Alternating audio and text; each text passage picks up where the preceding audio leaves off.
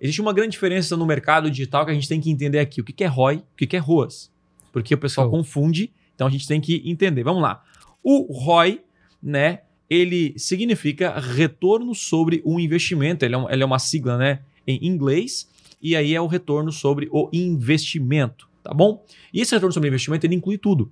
Né? Quanto que eu gastei e quanto que voltou para o meu bolso. E esse ROI, ele inclui não só o investimento em tráfego, mas ele, ele, ele inclui aí os impostos que você vai pagar, custos fixos na sua empresa, funcionário, tudo. Então o ROI é o que inclui tudo. E tem o ROAS. E o ROAS, ele é, inclusive, coloca aqui, uh, editora, aqui, o, o, os dois termos na tela, o significado aqui certinho. O ROAS é o retorno sobre o investimento em publicidade, em anúncios. Né? Então, vamos lá. Se eu investi 100 reais em anúncio e voltou 300, eu tive então é, duas vezes de ROI. Eu investi 100 e voltou é, de, de ROAS e voltou 2. Pronto, duas vezes ou 200%.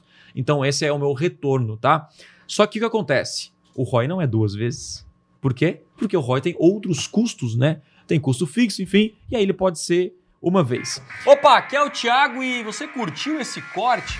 Então não deixe de consumir todo o conteúdo completo lá no meu canal principal. Então é o seguinte, clica no botão aqui embaixo na minha descrição, vou deixar o link dessa aula para você aprender com profundidade a dominar as maiores ferramentas de vendas da internet. Lá no canal principal tem os conteúdos completos para você então assistir e de fato aprender o que precisa ser feito para vender muito mais na internet. Então, clique aqui embaixo eu te espero lá no canal principal.